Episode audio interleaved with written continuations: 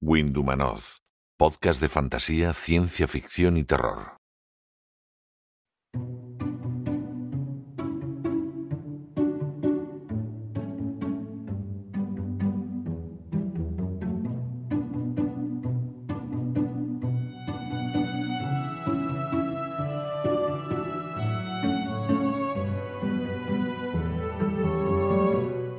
Como sabéis, eh, los grandes objetivos mm, de nuestro podcast, al menos los principales, eh, son traeros lo mejor de la fantasía, la ciencia ficción y el terror, pero también dar voz a todos los protagonistas de la cadena del libro, escritores, editores, libreros, ilustradores, correctores, etcétera, etcétera, etcétera.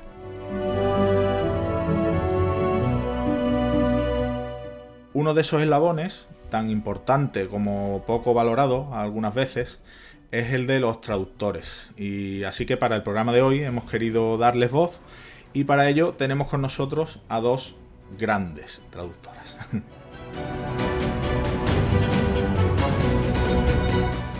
Cristina Macía nació en Madrid, empezó a trabajar como traductora y coordinadora de publicaciones en Planeta Agostini.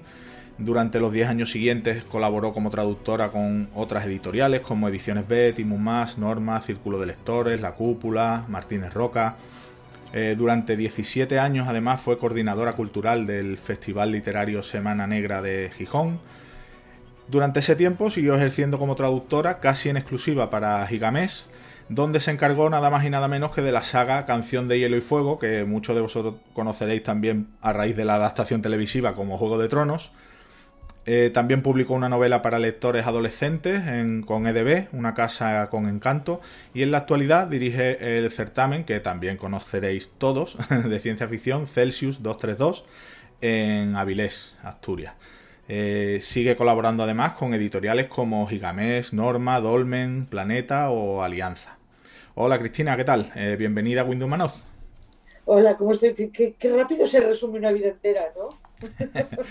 pero muy productiva, ¿eh? sí, y tanto, y tanto. Y lo que nos hemos divertido por el camino. Eso, es, eso, eso también es importante. Eh, por otra parte, Noemí Risco es licenciada en traducción e interpretación por la Universidad Autónoma de Barcelona, con un posgrado en traducción literaria y un posgrado en escritura narrativa de la Universidad de Barcelona. Es traductora de libros desde 2005, eh, de inglés, catalán y alemán, con más de 70 títulos publicados, entre ellos de autores como James Dashner o Michael Ende o Michael Ende o como se pronuncia en alemán, que ahora nos lo puede decir ella misma. Hola Noemí, encantado de tenerte en nuestro programa. Hola, ¿qué tal? Pues nada, eh, si os parece, mm, podemos empezar por algo que a lo mejor puede parecer evidente, pero yo creo que mm, no todo el mundo conoce, y es eh, qué es lo que hace un traductor literario, porque pese a la percepción errónea que tienen algunos mm, de que la labor simplemente es la de cambiar un texto de idioma, pues como vosotras bien sabéis, esto no es ni mucho menos así. ¿Qué es lo que ponéis vosotras de vuestra parte creativamente hablando? Porque seguro que tenéis en mente algunos ejemplos bastante importantes de vuestros respectivos trabajos. Eh, por ejemplo, Cristina, ¿te parece empezar a ti? Sí, como no. Eh, yo, a mí no me dejéis un micrófono que tengo mucho peligro. ya sabes, eh, yo creo que Noemí y yo estaremos de acuerdo que a veces hay cosas en las que diferimos, con lo cual nos divertimos mucho cuando charlamos, pero creo que las dos estaremos de acuerdo en que nuestro trabajo consiste en proporcionar al lector en castellano la misma experiencia que tuvo el lector en la lengua original. Sí. Y yo creo que es un resumen bastante... Y si entramos en matices es cuando ya vamos a discutir y lo vamos a cargar. Pero en eso estáis de acuerdo las dos, ¿verdad? Sí, por supuesto. Claro, hay que. La, misma sensación que le produce al lector, por ejemplo, en inglés, pues esa misma sensación tiene que tener el lector en, español. Claro, y para eso, como, como decías tú, Ismael, no es, eh, es, una cuestión de, no es cuestión de hacerlo en plan matemáticas, de bajar palabras. Es una cuestión de que a veces hay que ser muy, muy, muy infiel al texto para ser realmente fiel al texto. Además, para, ser traductor literario, mm, evidentemente no basta con dominar el idioma, sino que hace falta algo más. Eh, ¿Hace falta o hay que tener alguna formación específica para ser traductor literario? Eh, Noemí. Bueno, yo me formé, como has dicho, que soy licenciada en traducción e interpretación, con el posgrado después y todo eso. A mí la carrera lo que creo que te ofrece es como un abanico amplio de um, opciones que tienes para ver un poquito, bueno, qué, qué puedes hacer, ¿no? A mí me tiraba más literaria y, bueno, luego hice el posgrado, que ahí sí que me ayudó bastante. Durante la carrera para traducción literaria, la verdad es que poca cosa. y, y, luego, pues el posgrado sí, porque claro, era muy específico sobre esto. Lo que creo que tienes que tener es un conocimiento muy bueno de la lengua extranjera y de la, de, la, lengua a la que vas a traducir, ¿no? de la lengua materna. Eh, como lo consigas, pues no sé, pero, pero sí que leer mucho es básico, leer mucho en, el idioma de, partida y en el de llegada, en los dos.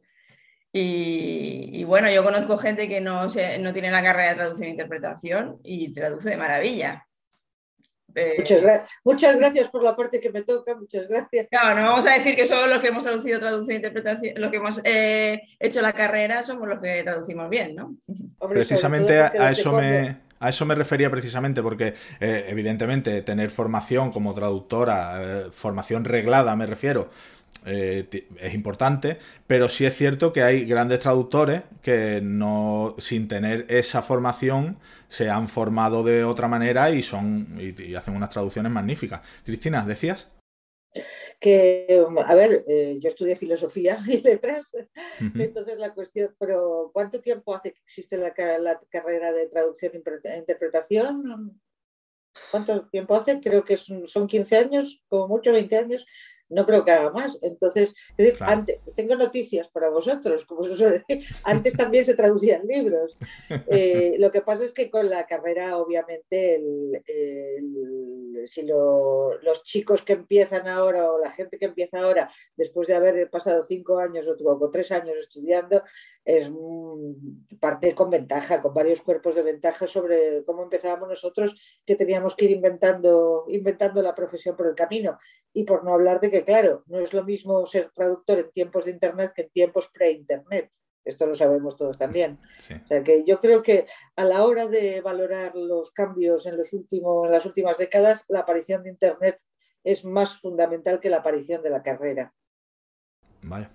Pues eh, ambas habéis hecho muchísimas traducciones, pero a lo mejor hay alguna, eh, si podéis hacer memoria, igual de todas las obras que habéis traducido, ¿hay alguna que os haya dado algún dolor de cabeza más de, del habitual? ¿Tenéis algún ejemplo concreto en mente de esto que se os atravesó o que os costó más de lo normal por el motivo que sea? Noemí. Pues yo, mira, una justo reciente eh, que acaba de salir esta semana eh, en librerías, que son los relatos de vampiros eh, con alma clásicos, ilustrados. Y bueno, he tenido que revisitar cosas que ya había leído hacía mucho tiempo, pero claro, no, no me he copiado de las otras traducciones, no las quería ni ver. Eh, lo quería hacer primero yo y luego si eso, pues comparar un poco así por curiosidad, pero, pero bueno, eh, el, relato de Polidori eh, me pareció, fue una pesadilla en, en dos sentidos. Sí, me costó, me costó bastante porque además no estoy, yo me muevo más con eh, textos contemporáneos. Sí. Estoy más acostumbrada a, cosas, eh, a manejar eh, cómo lo hablamos ahora y, esto me, me, expreso mejor porque también es lo que más consumo como lectora. Y, y, claro, esto cuando me lo ofrecieron, pues para mí fue una pasada, porque por supuesto lo quería hacer, ¿no? Era todo un reto también. Pero sí, sí, fue complicado. Fue... De hecho, en esa antología creo que ah, creo que he leído que traduces a Stoker, ¿no? Sí. Polidori, Benson, o... O sea que ha, sí, sí, sí hay... es potente, es potente. bien, bien. Y Cristina, ¿tú tienes algún ejemplo así de estos que recuerdes no con mucho cariño? o con cariño, pero que te costó. Eh, este es agridulce, porque por un lado eh, sufrí enormemente, pero bueno, para empezar hace 30 años de esto, que ya es mm. tiempo, y sufrí enormemente traduciendo la novela, pero cuando traduje el modelo Jonás de Ian Watson, eh, las pasé canutas, las canutas, porque claro, era un nivel científico que dice, esto se me escapa por todos lados, o sea, o sea, pero qué cuernos, qué, estaban pensando en aquellos tiempos, Domingos Santos, qué estaba pensando cuando le encargó a una cría de veintipocos, sin formación científica, aquella traducción. Que bueno, fue el horror. Luego el tío al final conocí al autor y me cayó bien, pero la cuestión está en que, que te dio algún, que, algún La parte científica me superó por todos lados. Eh, hablando precisamente de, de, estos problemillas que surgen, lógicamente, con las traducciones, eh, esta pregunta a lo mejor un poco complicada de contestar.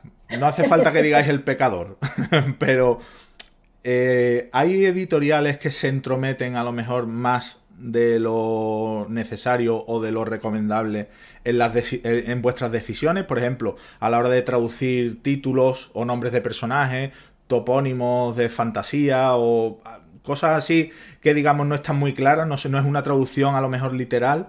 Eh, ¿Hay editoriales que os ponen algunas condiciones o algo así? A mí no.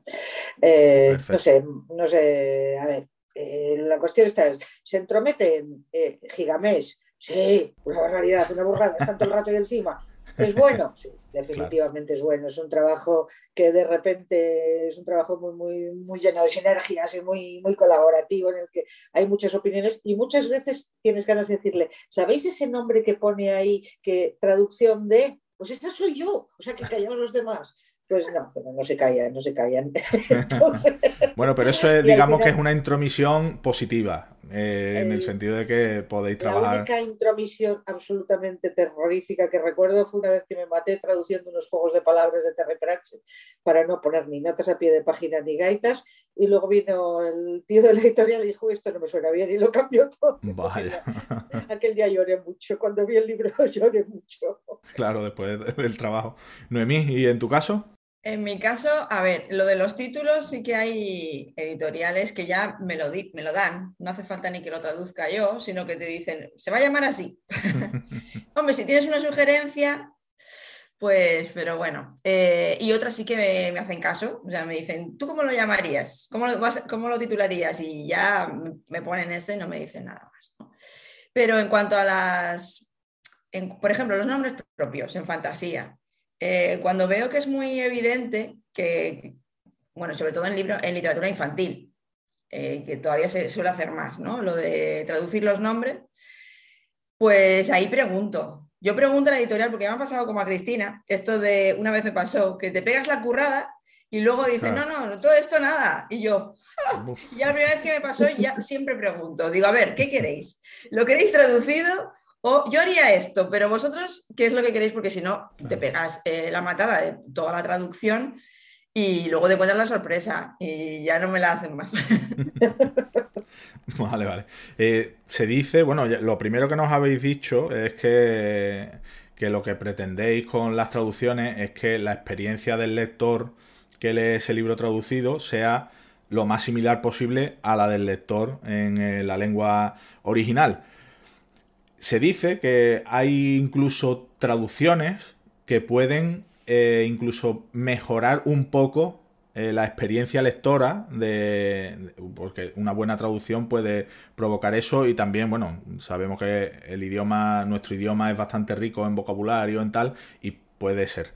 Pero también se dice todo lo contrario que hay ediciones que hay traducciones que un buen libro se lo pueden cargar ¿Estáis de acuerdo con esa afirmación? Porque es cierto que hay veces que las editoriales vuelven a traducir los libros, hacen mm, traducciones nuevas y eso muchas veces es porque yo he escuchado a muchos lectores decir, pues empecé a leer el libro, pero mm, es que no podía leerlo bien, era como mm, que le costaba leerlo y si esa misma persona sabe el idioma original del libro y coge ese libro en versión original, dice, pues la versión, el idioma original me gustó el libro, pero en la traducción como que fallaba. ¿Qué opináis vosotros de, vosotras de ese, de ese aspecto? Porque yo creo que es importante. ¿Eh, Noemí? Pues mm, a mí me ha pasado como lectora, recuerdo que me ha pasado con algún libro. Eh, hace, hace mucho ya, ¿eh? No sabría ahora decirte qué título, pero sí que notabas que pasaba algo. O sea, empezabas a leer y, había algo que, ¿qué pasa aquí, no? Y luego sí, claro, eh, yo, sí, yo creo que sí que puede suceder esto, ¿no? Que una buena traducción incluso mejore el texto, porque hay, algunas compañeras que se lo, bueno, compañeros, que se lo ocurran mucho y, y, a lo mejor el texto no era tan bueno y ponen ahí de su cosecha, pero claro, ahí ya estás cambiando, ya estás cambiando. no sé, eh, yo creo que además también si haces ese cambio, si estás mejorando el texto, eh, aparte de consultarlo con la editorial, por si acaso también te dicen, pero ¿qué estás haciendo?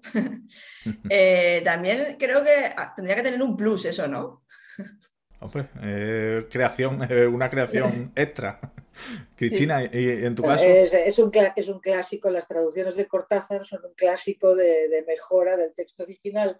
En general no sucede así. En general lo más habitual es que no suceda así. y por desgracia tenemos en la, en la, tradición, sobre todo del género fantástico y ciencia ficción, en España tenemos tradición de lo contrario, de mm. una editorial entera que no vamos a mencionar, que, que se ha cargado a montones de autores, porque lo que es cierto, absolutamente cierto, es que el lector, el 95% de los casos, no va a detectar que el problema es de la traducción. Lo único que va a detectar es que el libro es una mierda. Esto es ilegible, pero ¿cómo puede tener este tío o esta tía tanta fama en Estados Unidos o en Inglaterra si esto no hay quien se lo empuje? Y dices, bueno, yo te lo explicaría, pero hay que tener un poco de solidaridad de gremio. Y sabes lo que esos compañeros o compañeras estaban cobrando por esas traducciones y dices, bueno, eh, que no es que sea justificación, por cierto, el precio que pagan, pero claro, hay una frase en inglés que dice que, viene a decir más o menos que si pagas cacahuetes tienes monos. Si pagas en cacahuetes tienes monos. Es, eh, generalmente eh, nuestro trabajo no es mejorar la obra. Nuestra misión no es mejorar la obra, sobre todo porque lo que yo considero mejorar igual no es lo que el autor, el lector, el editor y todo el resto de la cadena pensaba. Entonces hay veces que sí, pero hay veces que se pueden hacer cosas, se pueden corregir errores, esto es obvio, se corrigen errores cuando, cuando hay errores claros. Hay cosas que puedes, el estilo puedes cambiar si nuestra, las reiteraciones que el inglés admite mejor no se admiten en castellano y eso puede dar un poco más de agilidad en general yo tengo, yo tengo mucho cuidadito a la hora de mejorar las cosas y estoy haciendo así el símbolo de las comillas con los dedos, por si acaso, ¿sabes? Muy bien. Y eh, ya nos has comentado que, las traducciones de, de, Cortázar y tal, eh, ¿qué traducción de las que conozcáis pondríais en un top? Es decir, de las que de las que habéis leído, de las que mm, o habéis hecho vosotras mismas, colocáis en un, en un top. Las vuestras yo ya sé que no las vais a, que no las vais a decir, pero de las que conocéis, ¿cuáles son las que pondríais en, en ese podium de grandes traducciones? Caray, pues estaba intentando pensar ahora y estaba intentando echar ahora la vista atrás y seguro que hay montones, pero ¿sabes lo que pasa con nuestro trabajo? Que cuanto más desaparezcamos y menos se note que existimos, es que mejor trabajo hemos hecho. Entonces, lo más natural en estos momentos, o sea, el mejor piropo es no acordarse. O sea, la cuestión está diciendo, he leído libros buenos, a montones, a montones. Bueno, pues esos libros estaban bien traducidos. Si no consigo acordarme ahora mismo. En el momento que me esté acordando de algo, ya es mala señal. ¿Sabes? Eso dicen de los árbitros, que lo mejor es que en un partido que, no se les note. Es que somos lo mismo. Ahí, ahí, es donde probablemente Noemi y yo vamos a diferir un poco más y me va a dar caña ahora mismo. Bueno. Yo siempre, digo, yo siempre digo que a mí no me, no me interesa para nada que pongan mi título, mi nombre en la portada. Yo lo que quiero es que pongan mi nombre en un cheque con muchos ceros. a ver, Noemi. Ese es, ese es todo el reconocimiento que quiero, de verdad. Eso no te lo voy a discutir. Yo también quiero muchos ceros y con una cifra que no sea un cero delante. Los ceros a la derecha. Siempre. Pues a ver, yo sí que puedo hablar de, otros traductores porque además como he hecho, tenía un ciclo que se llama Charla entre Traductores y entrevisto bastante a traductores veteranos que aprendo, analizamos su obra y no sé, como que, me he fijado más en eso y por eso se me quedan en la cabeza. Eh, por ejemplo, yo te voy a decir, eh, la historia interminable, traducida por Miguel Sáenz, que estuve con él hablando muy en profundidad de, esta traducción y me parece una pasada. Eh, es verdad que faltaba, no sé si habréis eh, visto nuestra, nuestra entrevista por ahí, pero faltaba un, párrafo que descubrí yo cuando estaba preparando la entrevista.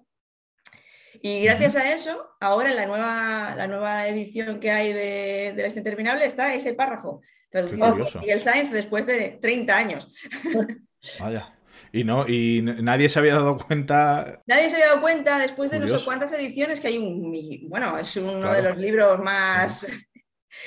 Uno, Eran, reimpresiones. Se ve que no habían comparado el original hasta que le fui yo a hacer la entrevista, que estuve comparando el original con su traducción y lo vi. Qué bueno. Eso, eso con la serie de Juegos de Tronos nos pasa exactamente a los 20 minutos de publicarse la primera edición. ¡Que os habéis saltado un párrafo! Claro, todos los Con la legión de seguidores que hay, claro, están pendientes de absolutamente todo. Qué bueno. Pues curioso, es muy fíjate, curioso. Fíjate que lo que, lo que comentan es exactamente desde el punto de vista de los profesionales de la traducción que son los que se han estado centrando en eso y en una entrevista es donde se valora, en la lectura, en la apreciación de la obra a nivel del lector, el, traductor no pinta nada, el traductor no tiene que aparecer ahí, el traductor no tiene que ser visible. Entonces, si te das cuenta de que hay un traductor, es A, porque eres otro traductor con mucha envidia por ese colega al que le ha tocado traducir eso, o B, porque alguien, alguien ha metido ahí la pata. Es decir, yo también, por ejemplo, caigo en la cuenta ahora, bueno, un segundo, de Celia Filipetto y sus traducciones de, La amiga estupenda de la serie de Elena Ferrante, eh, que, son excelentes, son maravillosas. Eh, y sí, pero claro, ahí caigo en la cuenta, ¿por qué? Porque primero, yo no leo italiano y segundo, eso me fluye perfecto, en un castellano perfecto, me fluye perfecto, tiene el ritmo exacto. Y, y, entonces estás apreciando la obra, pero lo estás apreciando a Elena Ferrante o Celia Filipetto. Bueno, ¿a quién le importa? Pues eh, acabas de... Un apunte, un apunte sí, sí, que, que, he dejado así como que he dicho que es estupenda la traducción de Miguel Sáenz digo, y faltaba un párrafo. Que, que no sabemos si fue culpa de él que faltara ese párrafo, ah, del editor, del que pasó el original, que igual a saber, ¿no? Claro, claro cuando falta un párrafo en Juego de Tronos ya te digo que es culpa mía. que iba yo con demasiada ansia para el siguiente párrafo. Además es que, claro, también imagino que es lo que estábamos comentando antes. Hay obras y obras. Hay obras que a lo mejor eso puede pasar desapercibido mm, porque tenga un número menor de lectores o porque los lectores... Pero hay obras, sobre todo, claro, estamos hablando de Canción de Hielo y Fuego, pues imagínate la legión de lectores. Lo raro es que es lo que dice Noemí, que, que, un libro como La historia interminable, que es un clásico y que se ha leído tanto y que se ha que hasta que no entrevistaste a Miguel Sainz y te pusiste con ellos y fuiste tú la que te diste cuenta después de, bueno, ¿de qué año es esa traducción, has dicho? De, eh, en España se publicó en el 82. Y, y es curioso, es curioso. Pero la cuestión está, eso es otra vez la demostración del predominio que tiene colonial el inglés en España. O sea. Claro. Por cierto, Noemí, ¿cómo pronunciamos a Ende? Mijael, Mijael. ¿Y Ende? Mijael. Mijael, Ende. Perfecto.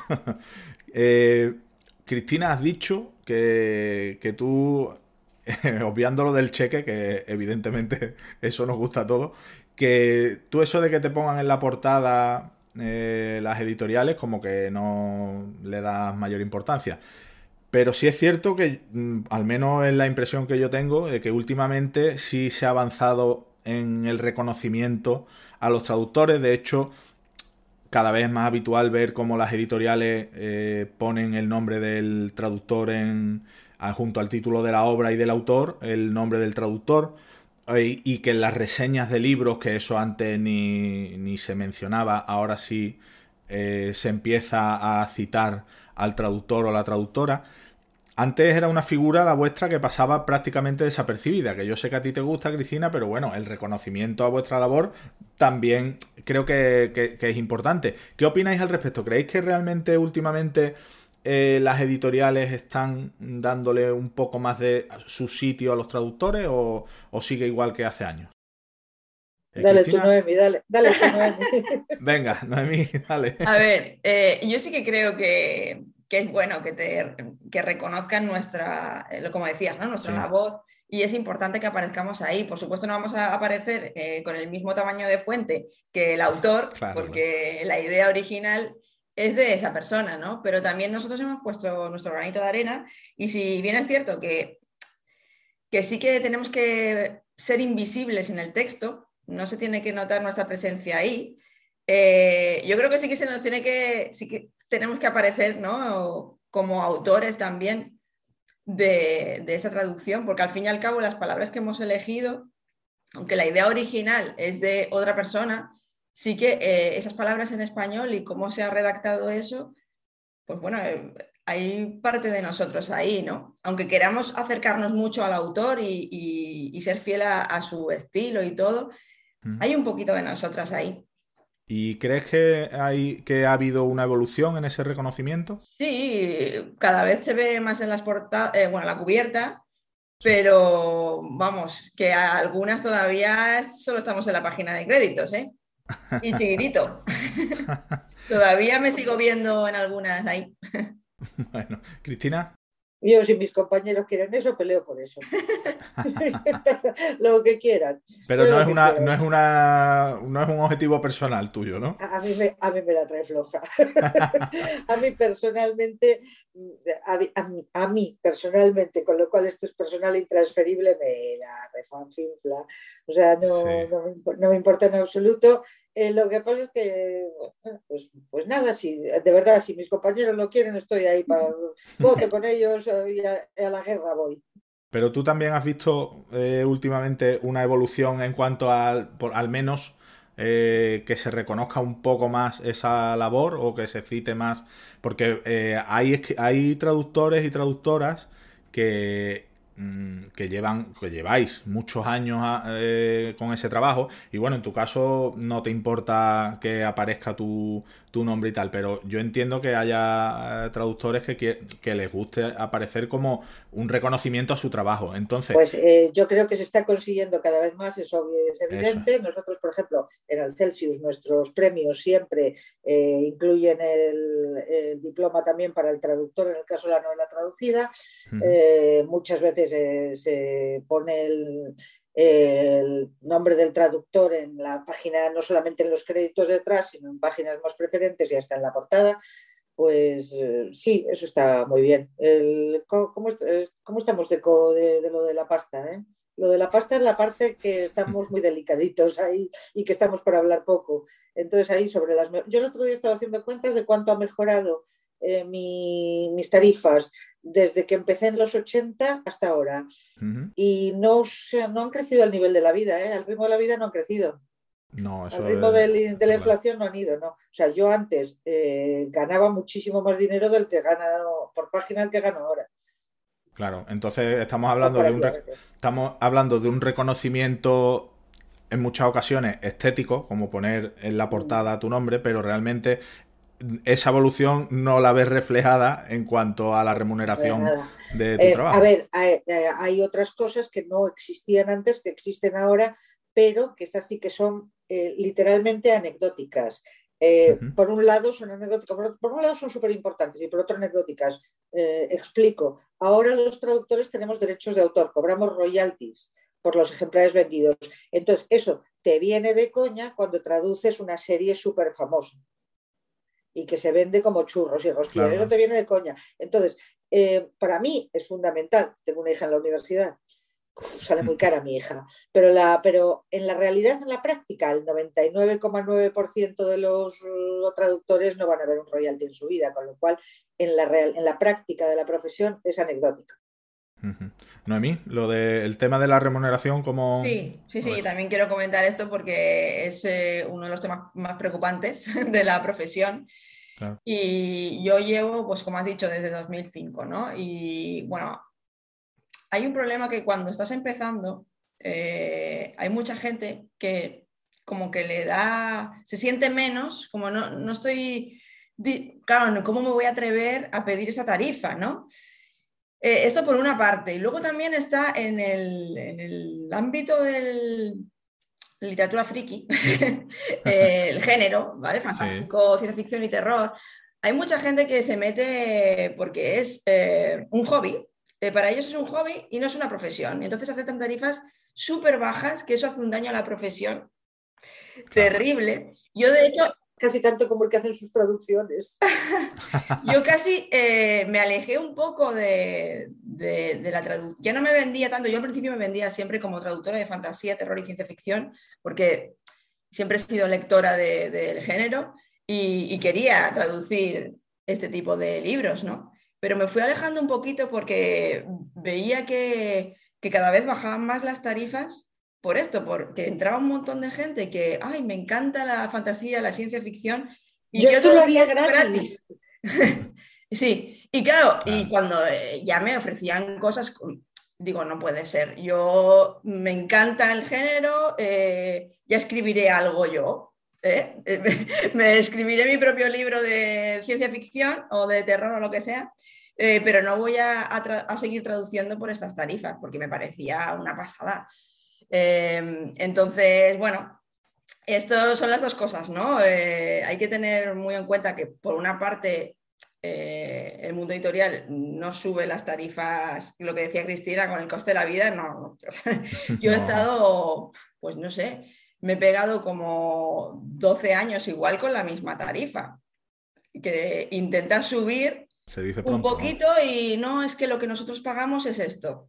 Ya, pero no solamente eso, sino que tuvimos una bajada de tarifas importante con el tema del con el tema cuando se pasó a valorar por espacios en vez de por páginas. Bueno, yo es que eso no lo viví. Yo ya vi, entré, ah, de la generación Word. Yo soy de la generación Word. Tú eres de la generación Word. Yo era de la generación de que sea, eran eh, 30, líneas, 30 líneas de 65 espacios. Holandesa, ¿no? Exactamente. De, o sea, que eran, calculabas 2.100 espacios, pero eran los que cabían. Entonces, eh, la cuestión está en que cuando una línea terminaba medio párrafo no te descontaban. En el momento que empiezas a eso, sí.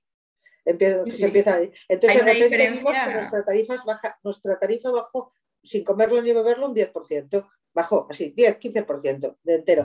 Y desde entonces las subidas que ha habido. A ver, yo estamos hablando de que fuera de coña. Eh, por holandesa, como decías tú, por página de 2.100 caracteres, mm. en los años 80 estábamos cobrando 900 pesetas. 900 pesetas son que serán 4, 4, 450. 4 euros, sí. 450. 450. Bueno, pues yo diría que la vida ha subido bastante más que lo que han subido nuestras tarifas. ¿eh? Bastante. Pues eso es un motivo de, reivindicación, desde luego. Porque... Ya, pero también es un, es un tema que también eh, los que conocemos el mundo editorial y la industria, lo que es la industria, sabemos que la parte, mm, sabemos cómo se reparte el pastelito cuando venden un libro. Entonces, el libro, el 55% ya no va a volver jamás del precio del libro, se va a quedar directamente entre la distribución y la librería. O sea, queda un 45%. De ese 45% tienen que comer el autor, el traductor, el editor, el impresor, la señora de la limpieza, el, que, el que les lleva los bocadillos, o sea, de ese 45%, ese 45%, la parte del león de ese 45%, cuando hay traducción, se la lleva el traductor. ¿Y esa parte qué quiere decir? ¿Que cobramos mucho? No, cobramos muy poco. O sea, lo que pasa es que somos muy caros. No sé si se entiende, el, no se entiende la contradicción. Se entiende perfectamente. Entonces, quiero decir, cuando sabes perfectamente que los, cómo se están vendiendo los libros, sabes perfectamente que vender mil ejemplares eh, muchas veces es un, es un éxito, eh, dices, bueno, o, sea, mi parte no entiendo que no puede cobrar más, de hecho no entiendo cómo han podido pagarme, entiendo que han pringado dinero, pero bueno. Eh, la verdad que sí. Noemí. Sí. De, de, este, de lo que acaba de comentar Cristina, ¿algún apunte más? De esta trágica, de esta, situación. no, yo creo que ya ha dejado claro que lo tenemos bastante mal, que necesitamos una subida de tarifas. Yo hay cosas ya, o sea, eh, a veces, bueno, aquí a título personal se puede decir que a nivel de la asociación no podemos hablar de tarifas, pero una persona como yo aquí puedo decirlo, ¿no? Para mí ya 12 euros los 2.100 caracteres ya me parece bajo, es lo que llevo cobrando como 12 años. Entonces, esto yo creo que de inglés a español, ¿vale? Eh, creo que a partir de 13, incluso 14, hay algunas editoriales que, pagan, yo una tarifa un poquito más alta. También depende mucho del tipo de texto que estamos trabajando, ¿no? También puede haber un poco de variación ahí, eh, no tiene por qué mm, pagarse todo al mismo precio, ¿no? Pero, pero sí que, bueno, y luego lo de las liquidaciones, también creo que, que hay un problemilla ahí, ¿no? Porque mm, me refiero, eh, no hay ningún órgano externo aquí en España que te tiene que fiar de lo que te dice la editorial. No hay nadie externo que, que diga, realmente se han vendido tantos libros. Aquí te tienes que fiar de lo que digan ellos. Entonces, bueno, hay gente que sí que es muy transparente y otras personas o eh, grupos, empresas, lo que sea, que, que, no está transparente y yo me he visto en casos que no me estaban, yo creo que no me estaban diciendo lo que realmente se había vendido porque yo veía el, el éxito y el volumen que se estaba vendiendo, que yo creo que se vendió más que el Corredor del Laberinto, que el Corredor del Laberinto ha sido la única serie que me, a mí me ha dado eh, más dinero del que me pagaron en un principio. Sí. Eh, pero, por ejemplo, yo he traducido un montón de novelas de Assassin's Creed sí, y, y, se vendió también en Latinoamérica y yo no he visto ni un duro. Y se, han habido reediciones a punta pala. Entonces, claro, dices, a ver, aquí, aquí falla algo. Desde luego. Esto es una cosa que llevan los autores pidiendo mucho tiempo, pero eh, tienes el Nielsen, tienes ese tipo de cosas que miden lo que miden y, y, da para lo que dan. Yo la verdad es que nunca he tenido todo lo contrario. De repente me llegan liquidaciones y digo, pero ¿cómo podía vender esto? Pero bueno, eh, pero vamos, no, no, pero de cosas de estos libros súper mediáticos y dices, pero, este, pero este horror absoluto, ¿cómo demonios me están dando dinero? Pero bueno, pues gracias, gracias. Pero, pero sí, pero es lo que dice lo que dice Noemí, que hay hay editoriales, grupos o tal que son más transparentes y otros que, bueno, que te tienes que fiar y es verdad que hay veces que a lo mejor, como dice Noemí, chirría un poco el éxito popular que tú le ves que tiene a luego lo que, en lo que se traduce eso en cuanto a, tu trabajo, claro. Cristina, eh, bueno, en tu caso, por lo que dice, por lo que cuenta, te ha llevado incluso sorpresas positivas, ¿no? en ese sentido. Eh, sí, pero bueno, también hay que, tengo que decir que Gigames, eh, que es con la empresa con la que yo más he trabajado, para ser exactos, Alejo Cuervo es de un generoso, de la, es ruinosamente generoso para él. Pero bueno, la, la, cuestión está en eso, en que eh, esto es una reclamación tradicional de los autores eh, que tienen mucho más, que se juegan mucho más en esto que nosotros todavía. Y no hay manera, yo no veo una manera factible. De vez en cuando oyes a, a autores Mm, exigir estas cosas y tú que te has leído su libro dices, pero alma de cántaro, sí, sí, gracias tendrías que dar por el anticipo. Eh, sí, tendrías que, pagar tú. de, hecho, de hecho, sospecho que alguno de los que hablan de que no le liquidan ha pagado ellos, pero bueno. nada, pero la cuestión está en que sí, que sé de otras quejas que tienen fundamento, y pero no veo o, conociendo en la industria, no veo una manera fácil transparente, una, como dice Noemi, una autoridad externa. Eh, a mí me tengo una pequeña, una novelita juvenil que, se publicó hace 20 años y me persiguen de vez en cuando para que escriba la siguiente, pero como dice Mafalda, lo urgente nunca deja tiempo por lo importante. Y cada vez que se, que todos los años me mandan las liquidaciones y cada vez que se hace una reedición me mandan la imprenta, una, la imprenta misma. Desde la imprenta me llega hemos pues, impreso tantos ejemplares de esto, hemos, este año hemos impreso mil más, hemos tal. entonces te mandan eso. Quizás sería la, la, solución que las imprentas estuvieran obligadas a enviar esto también a los traductores, no lo sé. Bueno. Luego no sabes cuántos se, han cuántos se han distribuido aquí, cuántos se han vendido en el extranjero. Encima, así como dice Noemi, incluimos los que se exportan a Latinoamérica o los que se imprimen directamente ahí. Y es imposible seguir este, el hilo de este ovillo. Claro, es complicado. La verdad es que es un entramado complicado de desenredar y bueno, en muchos casos, como decís, pues sí, tenéis que confiar en la buena voluntad de, del que os paga. Más que en eso hay que confiar en la falta de mala voluntad. bueno, eso, claro. La buena voluntad no es necesaria, de verdad. O sea, yo no, no quiero nada de estas cosas. lo, lo, que no hay que tener es mala voluntad. Con, con, con, lo que quiero que hagan su trabajo está perfecto, ya me vale con eso. bueno, pues de todas las... Habéis traducido muchísimo, las dos. Mm, vamos a hablar de algo un poquito más amable. Mm, os va a costar porque yo sé que hablar del trabajo de una misma eh, tal vez es complicado, pero yo estoy seguro de que por ahí dentro de vuestra cabecita tenéis alguna traducción, alguna obra de la que os sentís especialmente satisfecha o, o que cuando la habéis mm, visto acabada habéis dicho, pues mira, esta creo que me ha quedado especialmente bien. ¿Tenéis alguna en concreto, Cristina, por ejemplo? Bueno, pues eh, bueno, para empezar, Noemi, gracias a ti y a, y a, otras compañeras, mi hija se volvió lectora, con lo cual esto nunca se pagará suficiente, esto nunca se pagará suficiente a los que hicieron un buen trabajo ahí en traer esos libros al castellano. Todas estas sagas juveniles están denostadas, que se vayan a hacer puñetas. Son los, está, estáis creando los lectores del futuro. Eso para empezar. Lo, no, no, esto es súper importante, tía, que vamos a vivir de ellos. O sea que... Sí, sí, está claro. No, eh, lo que pasa es que a mí me cuesta mucho trabajo recordar cosas del pasado y además tenemos en la profesión una frase que es, eh, si quieres hacer muy desgraciado, muy desgraciado un traductor, enséñale una obra suya de hace 20 años. o sea, si yo estaba en su tiempo encantadísima con mis Terry Pratchett's y ahora cada vez que veo uno se me cae la cara de vergüenza y procuro meterme debajo de una piedra y me alegro mucho de que mi nombre no esté en la portada.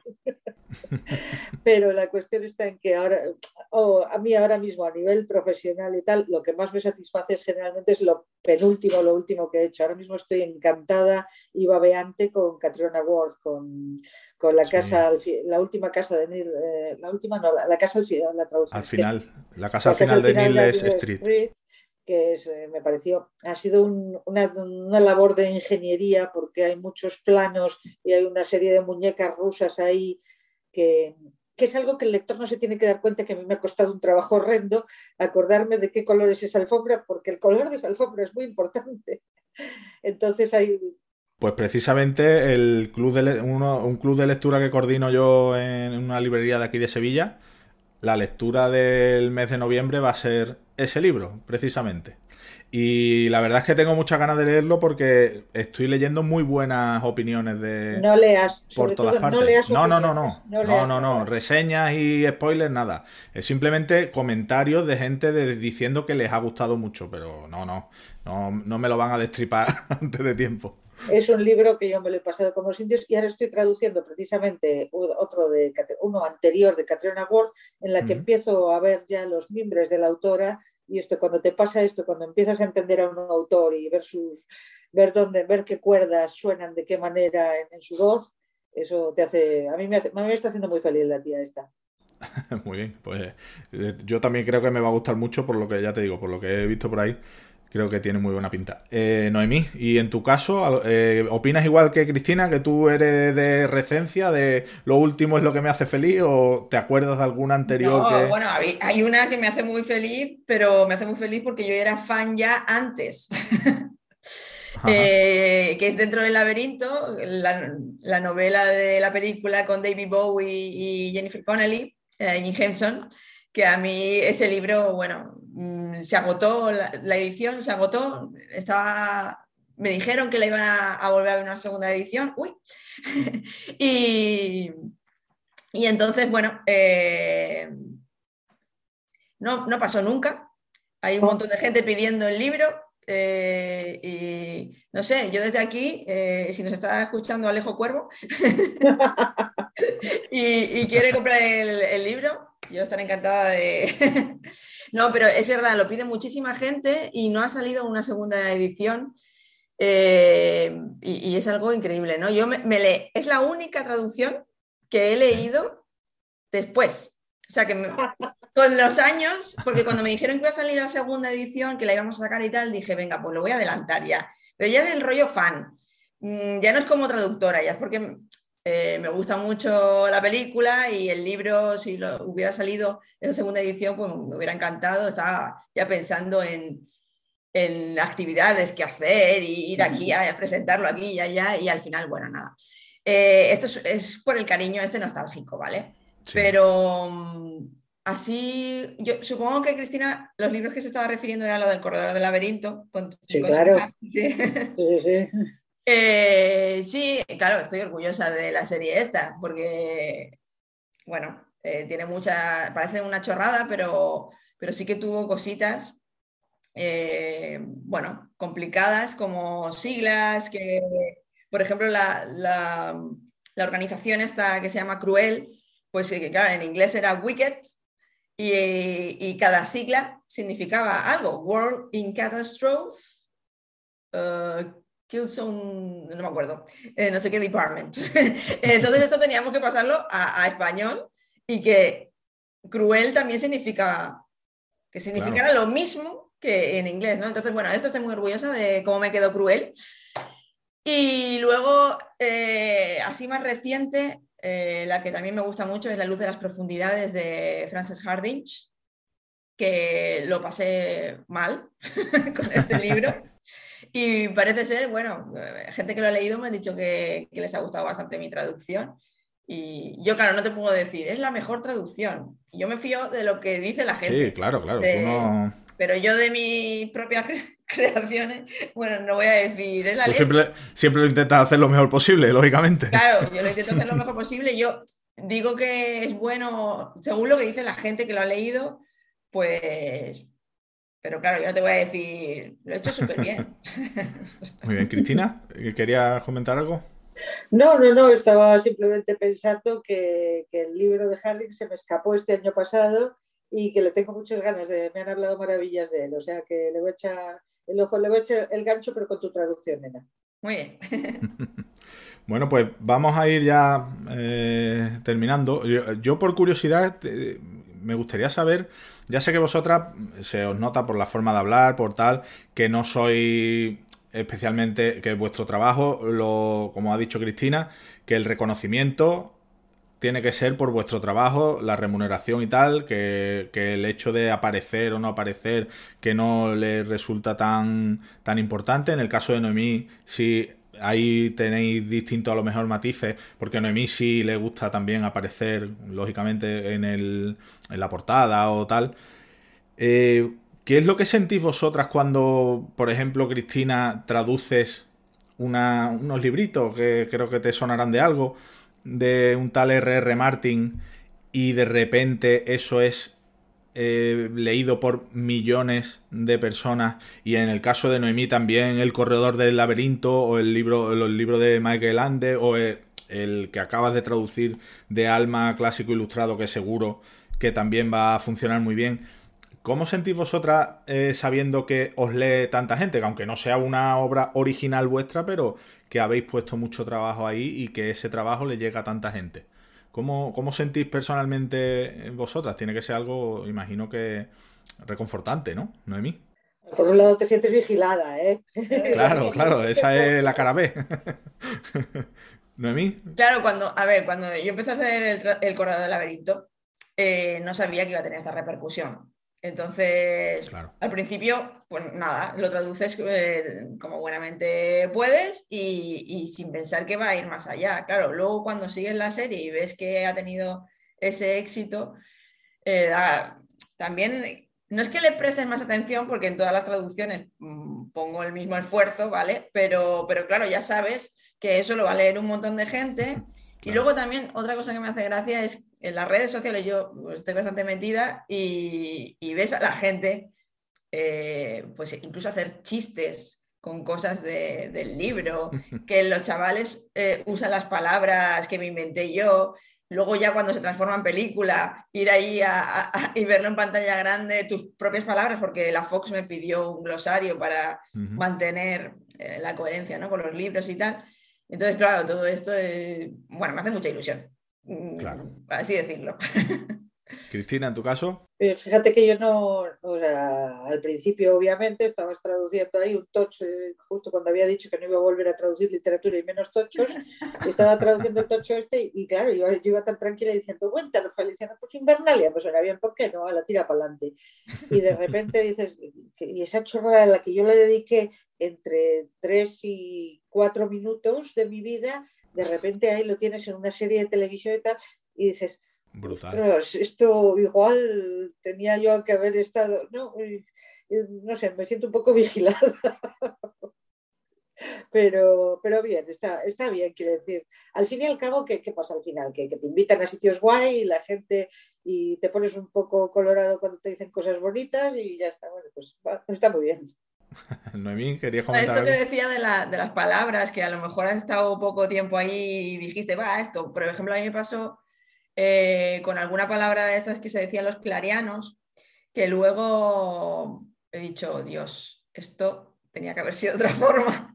Y, además, una vez me invitaron a, dar una, bueno, en, un posgrado de, traducción, o era de, cuarto, del último curso de, traducción en Madrid, en la Universidad Autónoma de Madrid, y un ejercicio que hicimos era traducir un fragmento del Corredor del Laberinto, donde además aparecían muchas palabras de estas, y había soluciones de, alumnos de, esa, clase que eran mucho mejor que las mías. y era como, Dios. claro, lo había traducido hace 10, bueno, esto ya 12 años hace que traduje. Vale, imagínate.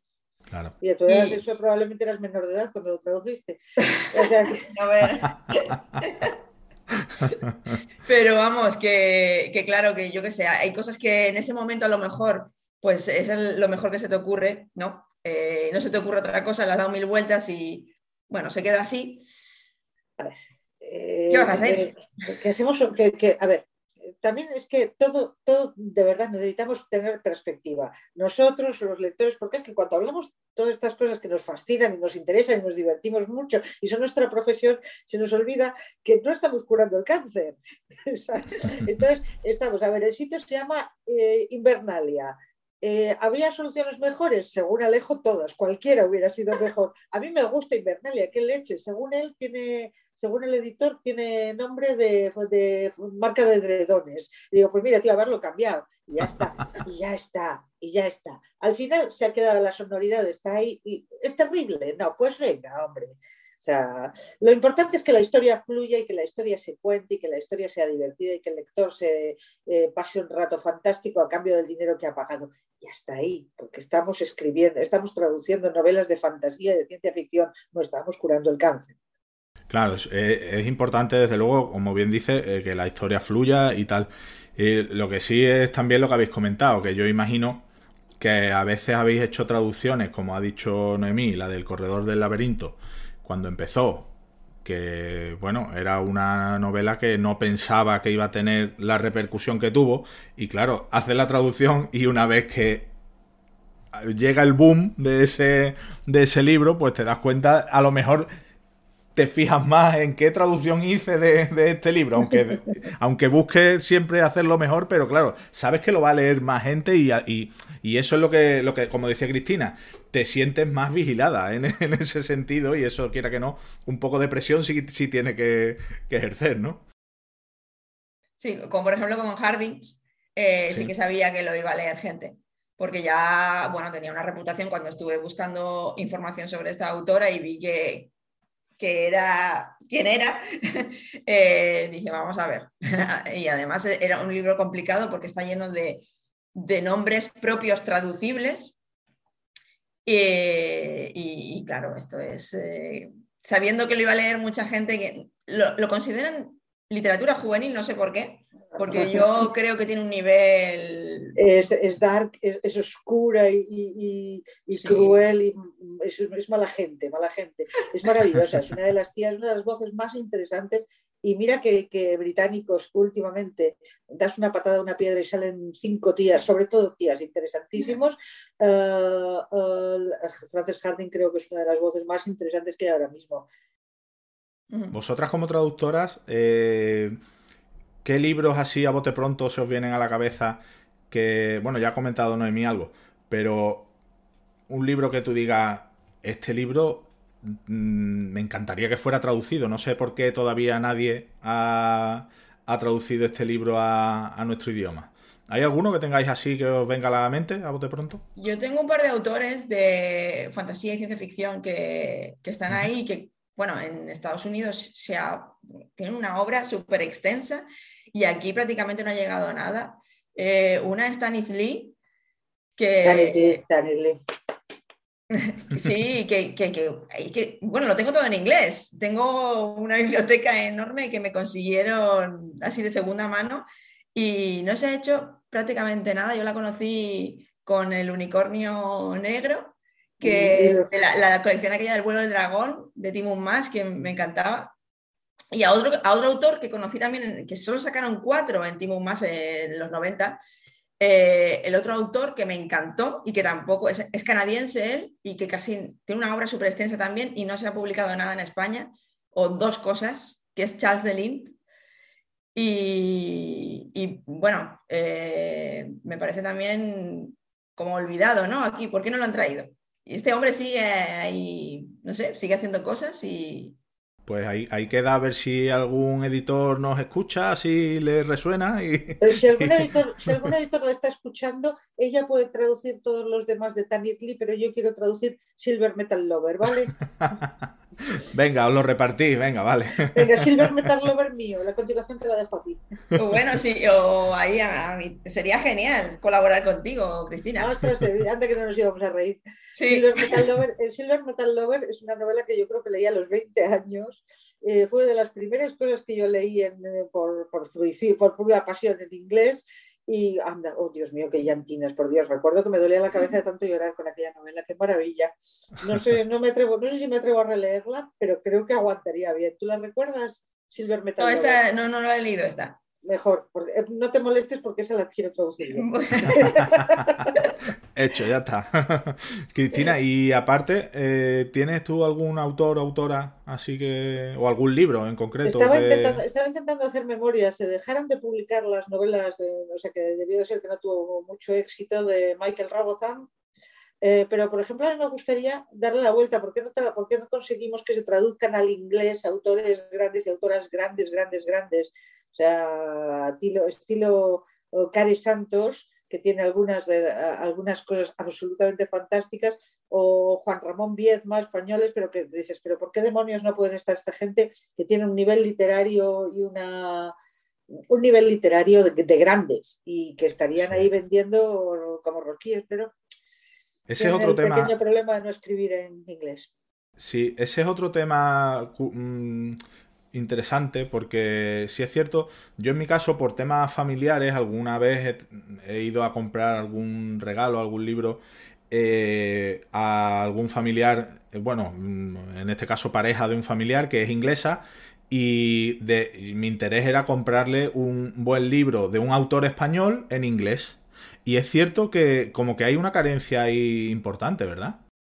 Claro, por lo que hemos hablado del precio de los traductores. O sea, los ingleses, eh, además es que dicen, pero, pero esto cuesta dinero. ¿Por qué demonios voy a pagar yo dinero por algo cuando aquí me lo escriben en inglés ya originalmente gratis? Pero alguien está loco aquí, ¿por qué quieren? Sí, sí, hay poco, hay poco autor español traducido y es una pena, pero bueno. Nosotros tenemos en el Celsius tenemos un pequeño proyecto que estamos tirando del todo lo que podemos, que es hacer una colaboración con, hemos empezado con el Reino Unido y este año vamos a empezar eh, también, si lo conseguimos, clavar con Polonia, que es traducir eh, cuentos de, de, autores españoles de fantasía, ciencia ficción, un cuento y a cambio nosotros traducimos otro de ellos. Entonces nos está costando Dios y ayuda, pero lo conseguiremos, me cachis la mano, porque somos así de testarudos. Si, si, en tiempos de pandemia habéis mantenido el Celsius en pie, podéis con cualquier cosa. Sí, estoy, me están pidiendo títulos para una mesa redonda sobre festival y diciendo, eh, y el que se me ha ocurrido es cómo organizar un festival y por qué nunca deberías hacerlo. Qué bueno. Bueno, pues ya vamos a, finalizar. Una cosita. sí, sí, no, sí, sí. que, me he traído este libro porque es otro libro que también pide mucho la gente y no se ha ¿Qué libro es? Sí, que, eh, lo digo, te lo digo, que no, que no me están viendo. Eh, cuento de hadas de Raymond Feist. Y lo han pedido muchísimo también por internet, porque en un blog que tenía hice una reseña cuando lo leí en su día, hace tropocientos mil años, y, y me decía, bueno, y un montón de comentarios de gente que no sigue el blog, sino que se han metido ahí buscando este libro. Y, eso, eh, no se ha vuelto a reeditar, es una edición también creo de los 90, eh, se agotó y además esto es Grijalvo hace mil años, ya supongo que no deben tener los derechos y, y, nada, eso que es imposible de encontrar. Entonces también estaría bien volverlo a sacar. Pues ahí hay un buen, ya habéis citado un buen puñadito de libros y de autores que, que bueno, a ver si algún editor se anima y, y, nos lo trae y lo traducís vosotros, por supuesto. Claro, claro. pues nada, vamos a ir cerrando ya esta charla. Si lo que sí me gustaría preguntaros para terminar, si hasta donde podáis contar, por supuesto, pues qué proyectos tenéis ahí. Eh, en futuro o próximo, si, si, puede ser. Bueno, Noemí ya ha comentado lo del libro de, de, Alba Clásico Ilustrado de, de, vampiros, que ha salido ya, Noemí, o está a punto. Sí, sí, ya ha, salido esta semana. Esta semana, oh, perfecto. Ala, más, más, dinero. No, no es dinero porque. Bueno, no, no, dinero, no, dinero que me va a costar a mí, cariño. Ah, porque yo. Esta conversación me, me, está saliendo ya muy cara. Tengo aquí notas y me está saliendo muy cara esta. Y bueno, ¿y algún proyecto así que tengáis eh, en mente próximo a que podáis contar? Yo estoy traduciendo ahora Little Eve, que es la siguiente, que es una novela anterior de Katrina Ward, que es lo que he dicho antes. Sí, la has comentado. Y, sí. soy, soy, muy feliz, muy feliz. Pues nada, cuando lea el de el de Niles Street ya te comentaré porque este es, tiene muy buena pinta. E, ese que vas a leer es una novela de muñecas rusas. O sea, nunca nunca he encontrado una cosa tan llena de detalle nimio que es fundamental. Vaya, hay que, es una, hay que estar, hay que estar atento, ¿no? En la lectura. No, hay que leer dos veces, no te molestes, hay que leer dos veces. vale, vale, vale. Lo tendré en cuenta. ¿Y Noemí? Pues mira, yo este verano he estado haciendo cositas muy diferentes. He hecho un cómic Ah. Que, todavía no, lo han anunciado, pero bueno, es decir que lo del cómic ha sido una experiencia porque no, lo había hecho de forma oficial, o sea, en la carrera sí que hicimos un poco de traducción de cómic y tal, pero no lo había hecho hasta ahora. Y luego también he hecho un libro juego, ah, que rollo Elige tu propia aventura, de estos que hay que ir como pasando pruebas, es de chavales de más, ¿no? Pero, pero también muy gracioso, porque esto tampoco lo había hecho nunca. Y, luego también he hecho una cosa que juntaba como novela gráfica un poquito, pero tampoco sin ser novela gráfica, con, novela normal. y, esto también, pues eso, también eh, juvenil. Y, ahora mismo me han dado una cosa súper distinta también a lo que suelo hacer, que es no ficción y, rollo científico. Así que, bueno. Sí, no lo he hecho tampoco nunca, entonces estoy ahí con cosas nuevas. Bueno, mientras haya trabajo, eso es lo que cuenta. Pues yo también, espera, que se me olvidaban dos cosas. Una, pongo para en la cesta de cosas que hay que traducir al inglés, sobre todo al inglés y luego a todos los idiomas que queráis, es el Baba Yaga de María Zaragoza, una preciosidad del libro de además lo publica Distas Martínez y yo que solo leo en digital, este es en papelito y es de conservar y, enmarcar, es una belleza de libro y lo mejor que ha escrito María Zaragoza y mira que María Zaragoza escribe muy bien y, y voy a publicar un libro, pero es de filosofía y gastronomía. Ah, muy bien. Se publica en enero, o sea que mira. Si alguien quiere saber cómo soy yo cuando hablo y digo tonterías, pues soy exactamente como sueño.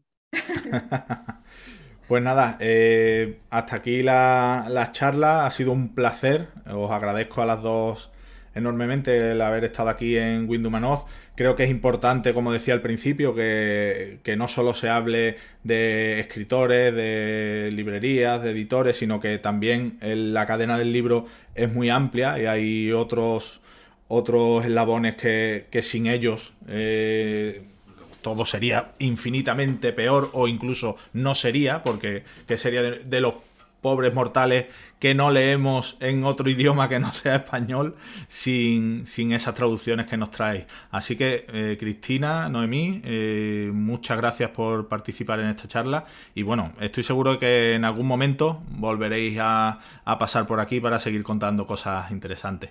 Muchas gracias a las dos. ¿eh? Muchas gracias a ti. Gracias a ti, será un gusto. Chao. Un abrazo. Hasta luego. En Windumanoz queremos traerte lo más interesante de la actualidad de los géneros especulativos, junto con la mejor ficción corta y el mejor arte. También queremos ayudar a los autores dándoles voz y visibilidad. Y para todo ello, necesitamos contar con tu espada. Visita patreon.com barra echa un vistazo a nuestras recompensas y considera unirte al grupo de amigos que apoyan este proyecto.